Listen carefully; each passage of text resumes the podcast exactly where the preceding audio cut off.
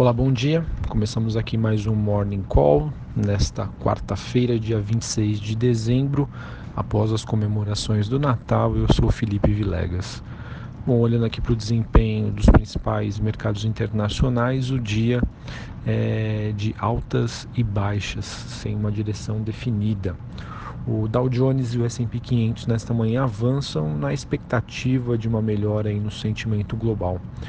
O S&P 500, que segue com uma alta né, até o momento de 0,35, os contratos futuros, após um dia de forte correção na segunda-feira, dia 24, em meio aí a um forte tombo nos, nos preços das ações americanas. Hoje, com os mercados na Europa fechados por conta de festividades do Natal, as atenções do investidor brasileiro devem se concentrar aí no desempenho dos ativos americanos, especialmente aí nos índices acionários.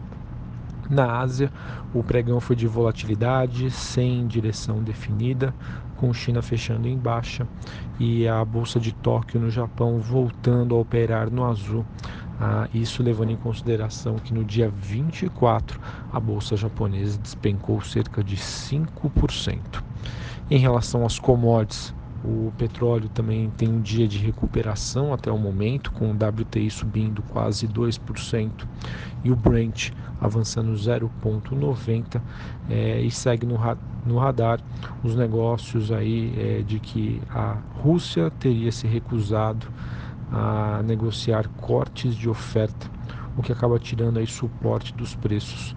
O petróleo que na segunda-feira atingiu aí as suas mínimas em mais de 18 meses.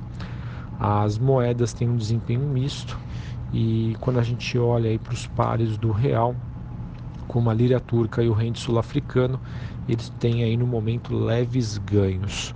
É, neste momento, o índice dólar, ou seja, o dólar frente às principais moedas do G10, as 10 maiores economias globais, tem uma valorização de 0,16.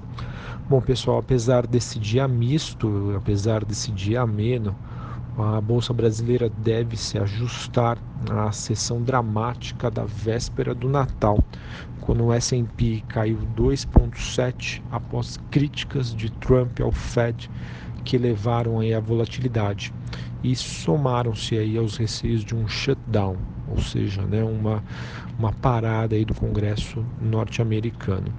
No mesmo dia, o petróleo chegou a cair cerca de 6,7 e as moedas aí acabaram mostrando aí todo esse nervosismo global. Então, fiquem atentos, apesar aí do dia mais ameno no exterior, com as bolsas na Europa fechadas, o, a, o, aqui no Brasil o dia deve ser de ajuste, de volatilidade, então fiquem atentos.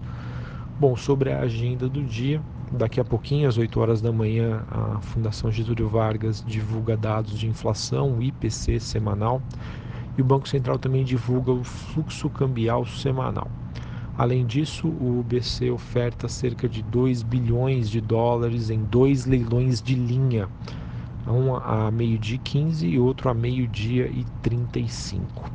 Sobre o noticiário político e econômico, Datafolha mostra que o otimismo do brasileiro com a economia atingiu um nível recorde, todos na expectativa aí de que no próximo ano né, no, é, a gente tem aí uma economia melhor.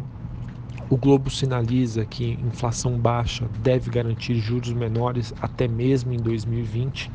Isso que o mercado aí já aproveita, já projeta, perdão, um ano flat em 2019 e de acordo com uma matéria do Globo, isso aí poderia se estender até 2020. Além disso, o valor traz uma matéria aí sobre uma manobra legal que pode acelerar as reformas, como a da previdência tributária, utilizando aí já os projetos encaminhados por Michel Temer. Além disso, empresários declararam em apoio a Bolsonaro e que o mesmo aí só teria cerca de 36,2 bilhões de reais para investimentos, segundo o Estado de São Paulo.